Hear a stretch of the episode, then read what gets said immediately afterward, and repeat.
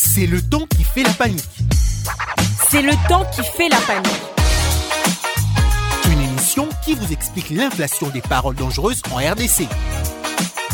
Chaque jour, dans les médias et surtout les médias sociaux, nous constatons que la manière dont nous parlons entre nous crée de plus en plus de divergences. Et souvent, on ne réalise pas que nos paroles peuvent provoquer un sentiment de haine envers l'autre. C'est le temps qui fait la panique. Une émission de Bénévolencia en partenariat avec Radio Capi.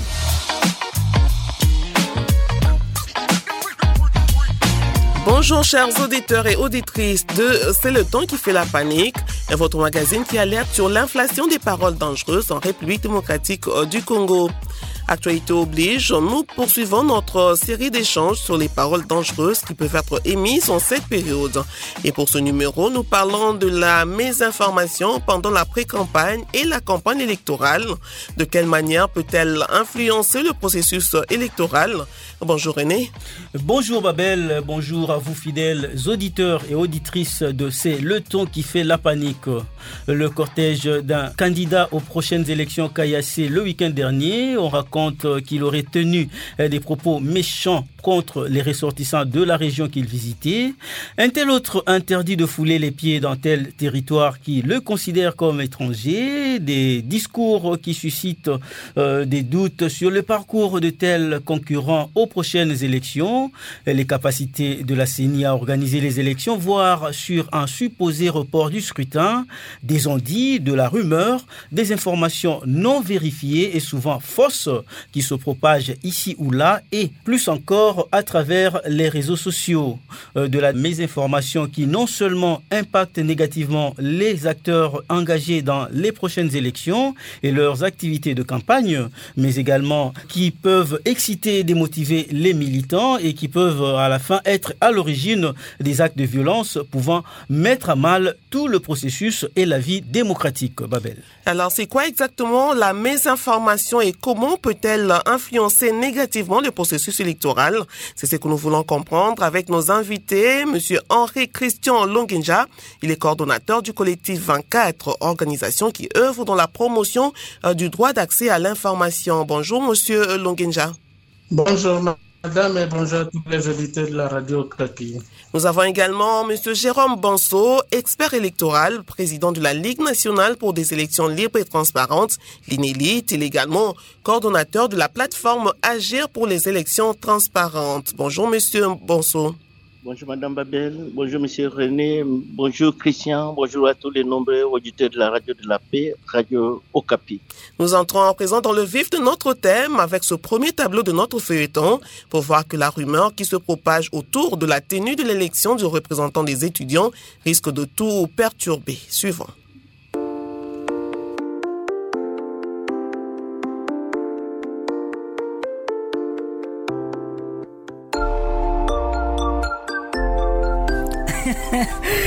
Kitoko, hein? Ton idée là de faire notre propre sondage pour euh, voir la popularité de notre candidate Mbouta était géniale, hein, hein?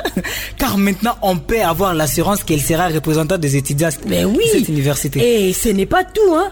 Ce n'est pas tout. Nous devons multiplier les efforts, car le temps file et les jours J approchent à grands pas. Hein? Oui, oui, oui, Ah. oui, oui. Mais au moins, nous vite. sommes sûrs que nous sommes dans les bons. Ce qui nous reste est de... Votre attention, s'il vous plaît. quoi encore? J'ai une annonce très très importante à faire. Mais Mbouy, dégage. Hein? Ici, nous sommes concentrés pour arrêter les stratégies pour la, la, la campagne de notre candidate. Et voilà que tu nous déconcentres là. Quoi relax, Kitoro, relax, hein? Je viens juste pour vous annoncer que il n'y aura plus des élections. Comment il n'y aura plus des élections à la date prévue. Wally On vient de reporter les élections à une date ultérieure. Oh non. Mais pourquoi On va faire ça ça, hein mais, mais, mais comment on peut faire ça hein? Et pourquoi? hein? Désolé, mais la décision a été déjà prise. Oui, il faut plutôt partager l'information au maximum dans le groupe WhatsApp pour que tous les étudiants les sachent. Oh non. Oui. Bonne journée à tous. Mais que- quel gâchis, non Hein, Ça fait de semaines qu'on y bosse. Ouf Je ne comprends pas moi ça. Amani, emballons nos affaires et allons attendre qu'une nouvelle date soit annoncée comme euh, Lembou il a dit. C'est pas normal, comment ils peuvent euh, Mais attends. annuler tout comme ça? Il faut qu'on aille chercher Mbouyi parce que visiblement il y a une rumeur qui circule et qui risque de perturber ou même de faire annuler l'élection.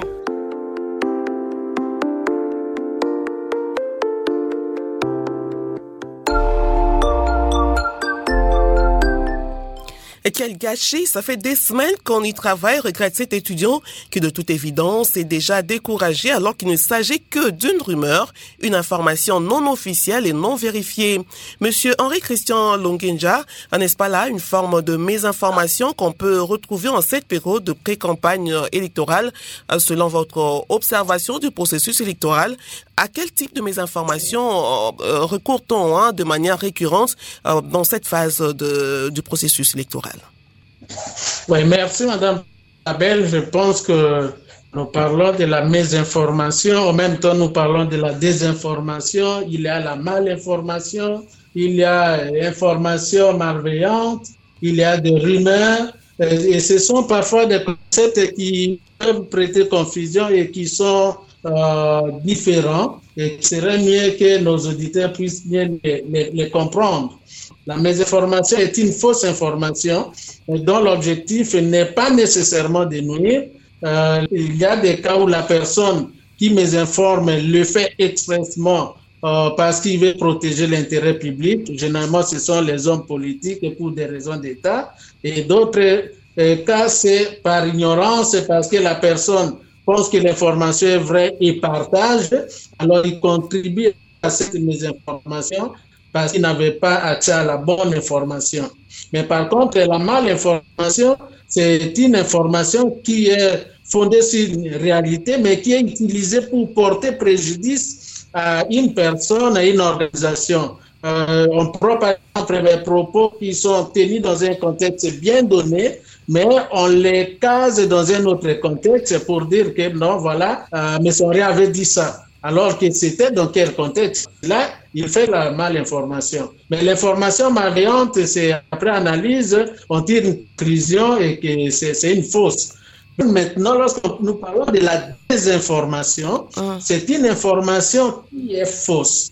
On la fabrique dans l'objectif de nuire et la personne d'ailleurs qui la fabrique sait d'avance qu'elle est fausse, mais de manière délibérée, intentionnelle, il divulgue ces mensonges dont l'objectif est tout simplement de nuire ou soit de discréditer. Mhm. Alors, à, quel type de mésinformation hein, recourt-on euh, de manière récurrente pendant cette euh, phase du processus électoral? Bon, j'estime que les euh, types de désinformation qu'on recourt actuellement, ce sont des, des désinformations de nature à, à disqualifier d'autres candidats et surtout à disqualifier la CENI. Et là, on fabrique des histoires dans les laboratoires de partis politiques on fabrique euh, auprès de la diaspora et partout, sur tous les internautes, avec cet objectif-là. Et maintenant, on prend des clichés qu'on colle maintenant à d'autres personnalités, justement pour essayer de les disqualifier.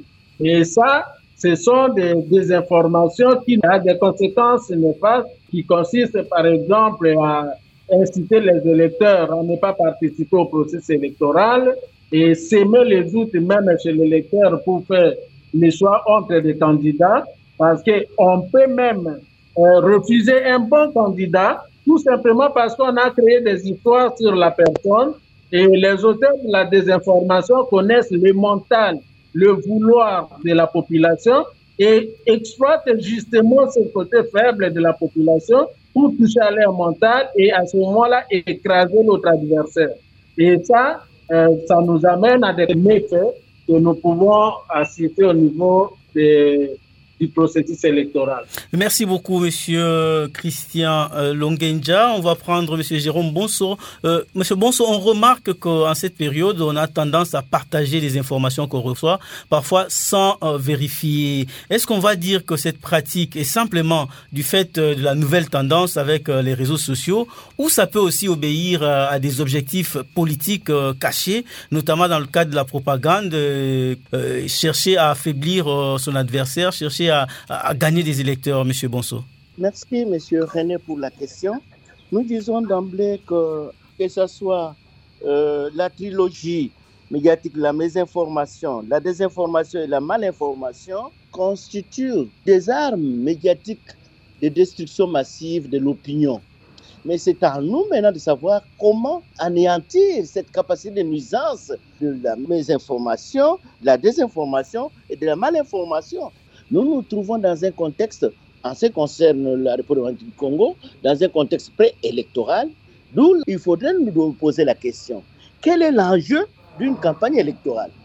Et quand on connaît l'enjeu, le premier enjeu qui consiste à conforter l'électorat acquis afin qu'il ne se sente pas oublié ou négligé.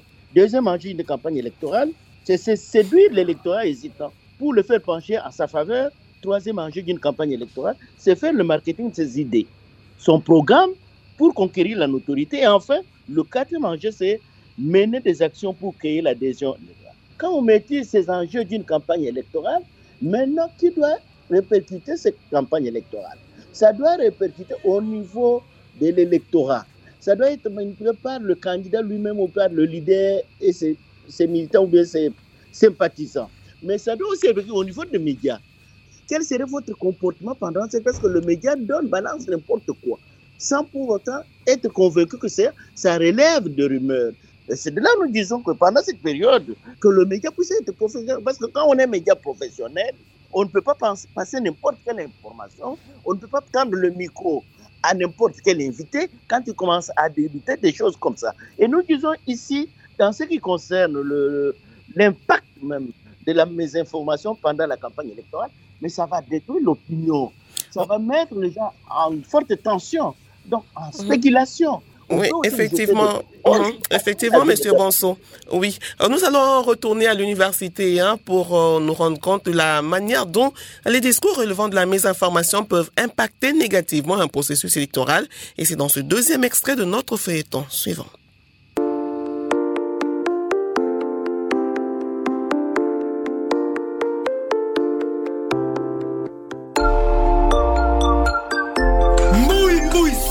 Cette chambre espèce de menteur, hein? Tu dois nous expliquer ce que tu viens de faire avec cette rumeur. Oui, montre-toi Sale propagateur de rumeurs là. Toka poule ah, donc vérité. Pas question que j'ouvre la porte. Sors d'ici Vous avez l'intention de me lécher. Je vais pas ouvrir la ah, porte. ah, Maintenant tu as peur. pas. Pourtant, quand tu as annoncé la fausse information, tu étais tellement sûr de toi, quoi. Sors d'ici. Écoutez, écoutez. Bima, Bima, Bima, j'ai seulement répété une information que j'ai entendue. Ça ne vient pas de moi. Hein? Répéter l'information que j'ai entendue. Ne nous prends pas pour des cons. Hein? C'est bel et bien de ta faute. N'est-ce pas toi qui as demandé à tout le monde de partager l'information sur les réseaux sociaux Exactement. Hein? Maintenant, toute l'université en parle et, la rumeur circule partout là. Les amis, il ne faut pas les dorloter. Hein? Qu'il ouvre seulement cette porte, oui. qu'on lui règle son compte une fois pour toutes. Ouvre la porte.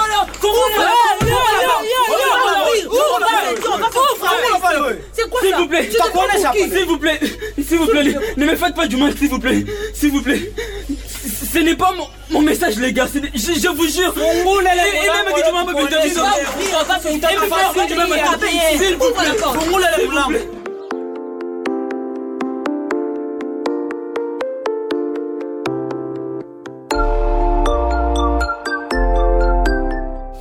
J'ai seulement répété une nouvelle que j'ai entendue sur des l'auteur de la mésinformation.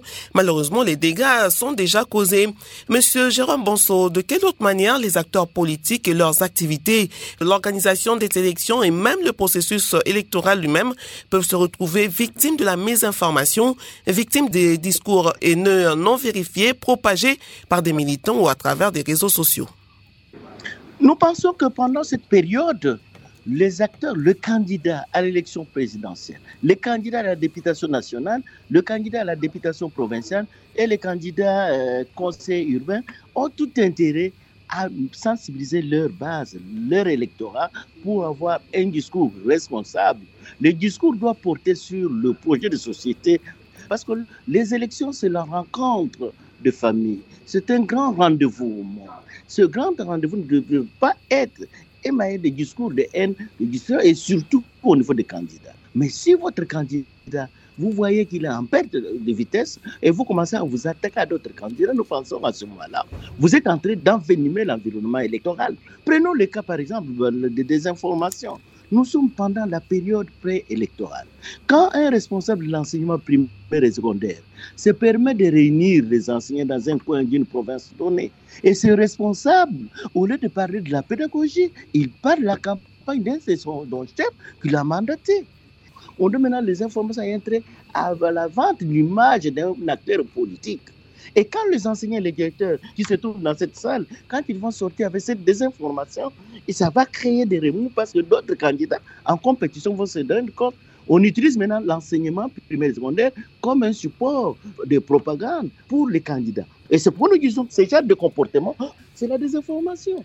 À ce moment-là, comment combattre cela Pour que ça ne puisse pas aboutir à des tensions lors des élections? C'est pour nous disons que pendant cette période, on doit beaucoup s'investir pour mettre fin à la désinformation, mettre fin à la mésinformation et mettre fin aux fake news et surtout à la propagande. Et quand même, je le répète, comme je l'ai dit au départ, ça constitue vraiment une arme médiatique à destruction massive que nous devons éviter à travers nos discours, à travers notre comportement, à travers notre attitude pendant cette période pré-campagne et savoir à quel moment Qu'est-ce que nous devons défendre? Nous devons défendre des idées, Défendre les idées. comme vous le dites, donc euh, investir euh, pour contrer la mésinformation, la désinformation et les fake news. Euh, merci, Monsieur Jérôme Bonson. On va prendre Monsieur Henri Christian Longenja. Il est vrai que on peut se retrouver à propager des fausses informations de manière innocente, juste par imprudence. On partage une information sans vérifier ni tenir compte des conséquences. Mais que craindre, Monsieur Longenja, lorsque derrière la mésinformation notamment en période euh, pré-campagne électorale ou en période de campagne électorale, il y a une réelle intention de dénigrer, de saper l'image euh, et la réputation de l'adversaire politique, sachant que euh, des propos tenus dans ce contexte affectent avant tout le côté émotif des militants, Monsieur Longenja. Oui, effectivement, c'est comme je disais, dans la mésinformation, là, on peut être conscient, tout comme on ne peut pas être conscient. Mais avec la désinformation, l'auteur ou le producteur est conscient.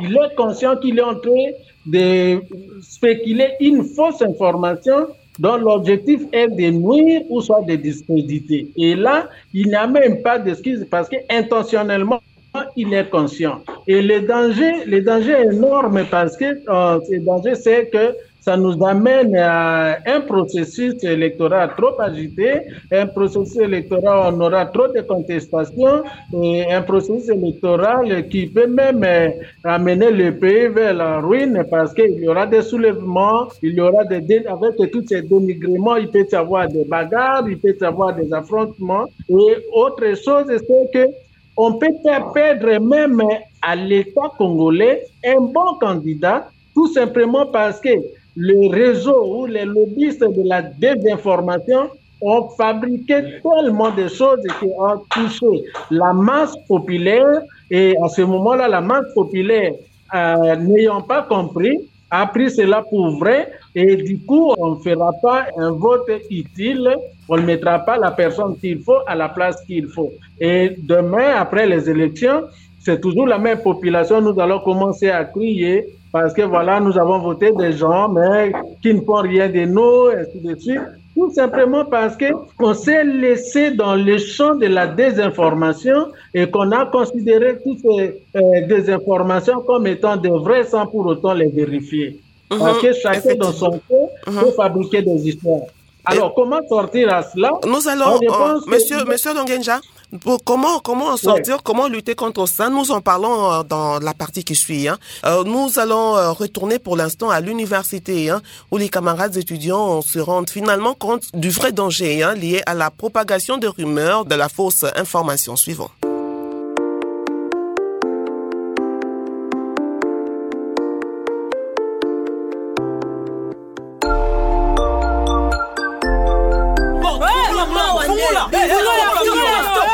Les amis, les gars, les gars, on ne va pas quand même laisser notre ami Mboui. Hein? Laissons-lui au moins la chance de s'expliquer, non? Hein?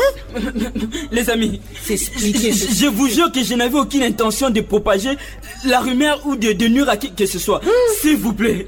Écoutez-moi celui-là. Et tu penses que nous allons te croire sur parole? S'il te plaît, Kitoko. Ah. Hein? Oh, Écoutons d'abord ses explications. Qu'est-ce qu'il y a? Oh, J'ai juste vu l'information circuler sur plusieurs pages de médias sociaux et, comme j'ai fait partie de la cellule chargée de la communication à l'université, j'ai voulu être le premier à annoncer la nouvelle, c'est tout.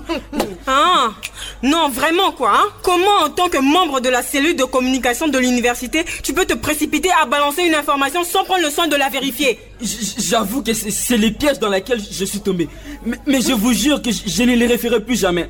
Filet En tout cas, tu ne mérites pas de faire partie de la cellule de communication de l'université. Si tu es incapable de distinguer une rumeur et une information authentique. Bien dit, Mouta. Tu es au moins au courant de tous les dangers que cela peut provoquer. Hein? Parce que ces informations peuvent aller trop loin. Hein? À cause de toi, on, peut aller même jusqu'à annuler les élections. Ah, ah, ah, c'est bon, oui, on hein. se calme. Les amis, on se calme. Hmm. Avouons que Mboui n'est pas le seul à commettre ce genre d'imprudence. Hein? Il m'arrivait aussi de, de, temps en, temps de, relayer une information que je, que je ramasse sur les réseaux sociaux sans même vérifier. Donc, n'a balancé encore à et puis voilà. Mais maintenant, je viens de me rendre compte à, à quel point cela peut être dangereux pour nous. Alors, évitez. En, tout cas, je suis vraiment désolé. Hein? Je suis désolé que tout ça soit arrivé à cause de moi. Mais, maintenant, j'ai compris la, leçon. Pardonnez-moi, hein, Phila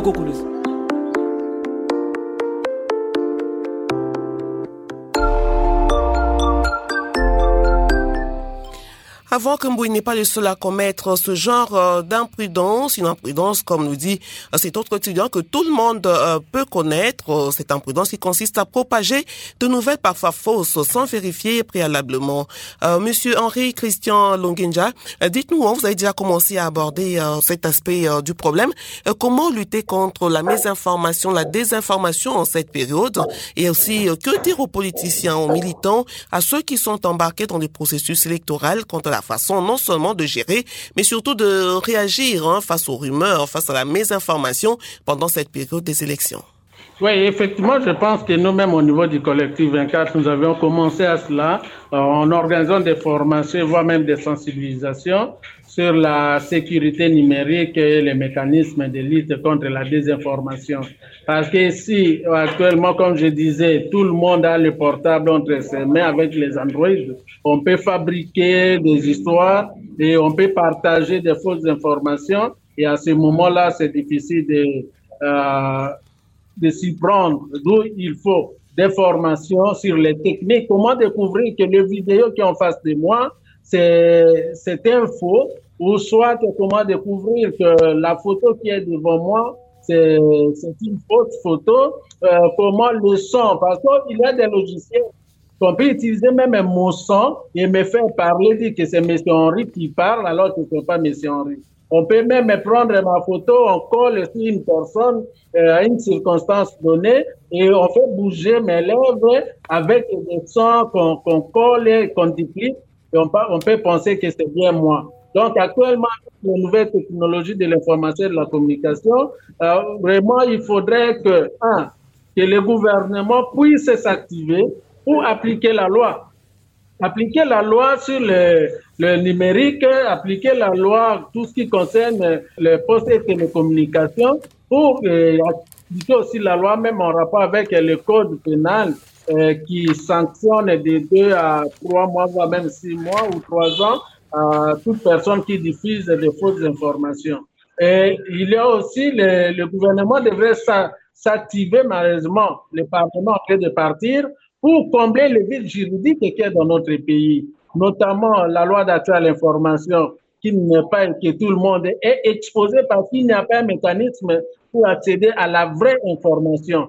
Cette loi-là, jusqu'à aujourd'hui, traîne. Il n'y a pas aussi de loi qui réglemente la gouvernance de l'Internet dans notre pays. Ah, donc, il y a cet aspect-là. Deuxième chose, je pense que le gouvernement devrait penser au filtrage Ici, nous n'encourageons pas les censures parce que nous sommes de ceux qui militent pour la liberté d'expression et la liberté de la presse, mais nous pensons que le filtrage par les gouvernements euh, peut, on peut faire bloquer euh, certains messages euh, à l'aide en utilisant l'intelligence artificielle. Le gouvernement peut être en mesure de faire ça si pas les organisations, les institutions d'appui à la démocratie telles que c'est ça que, ainsi de suite, peuvent aussi utiliser des, des, techniques actuelles qui sont en vogue pour filtrer et bloquer à la source les, les fausses informations pour ne pas les propager.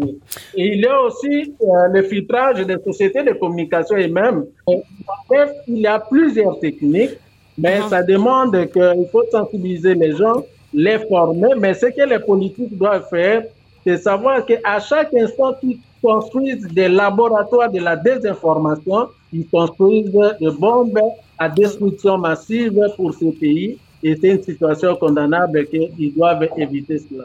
Merci beaucoup, Monsieur Christian Longenja. Donc, vous parlez des techniques euh, qui sont disponibles et accessibles pour lutter juste contre ce phénomène euh, de la mésinformation, désinformation, euh, fake news en période de pré-campagne et de campagne électorale. Monsieur Jérôme Bronso, donc on va prendre votre conclusion. on sait que on a déjà connu des incidents à la suite de la mésinformation, à la suite de la propagande des rumeurs. Mais pour vous, euh, euh, quel mécanisme doit-on mettre en place Question d'interpeller, si pas de condamner euh, ceux des politiciens et de leurs militants qui se livreraient à la mésinformation en cette période, sachant bien sûr que elle peut être à la base des incidents graves. Votre conclusion, Monsieur Bonso?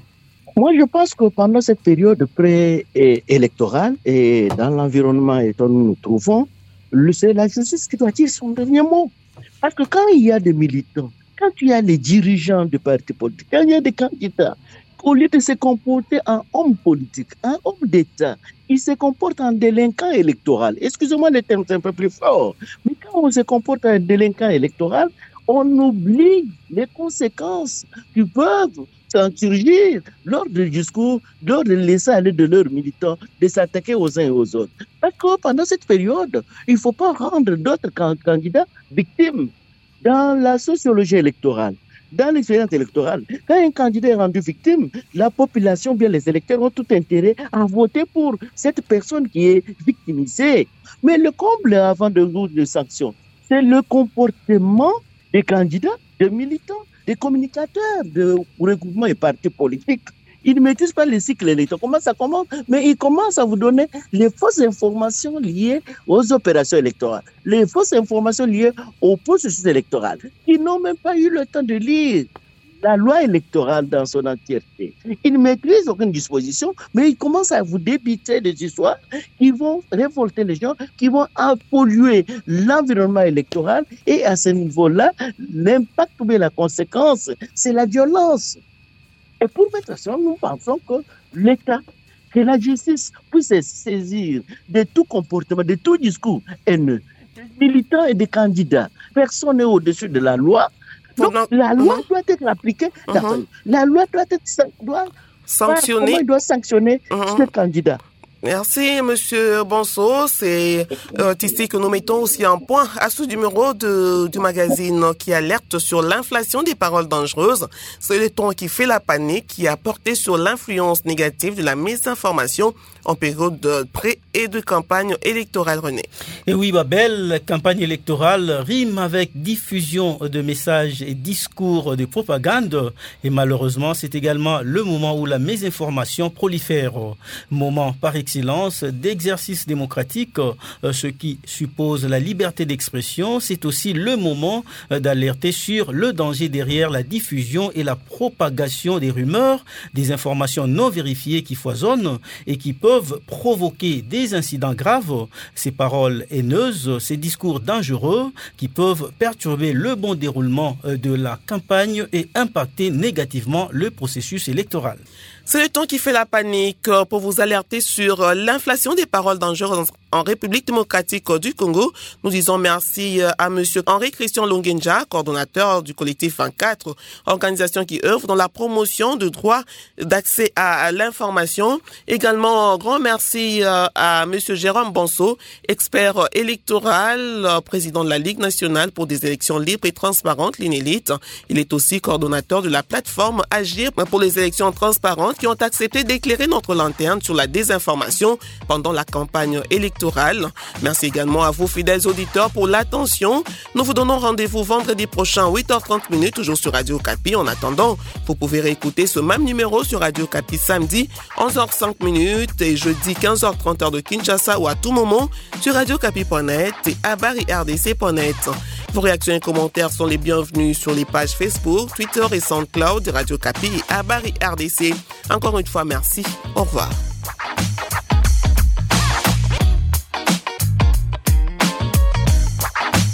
C'est le temps qui fait la panique. Une émission de Bénévolencia en partenariat avec Radio Capi.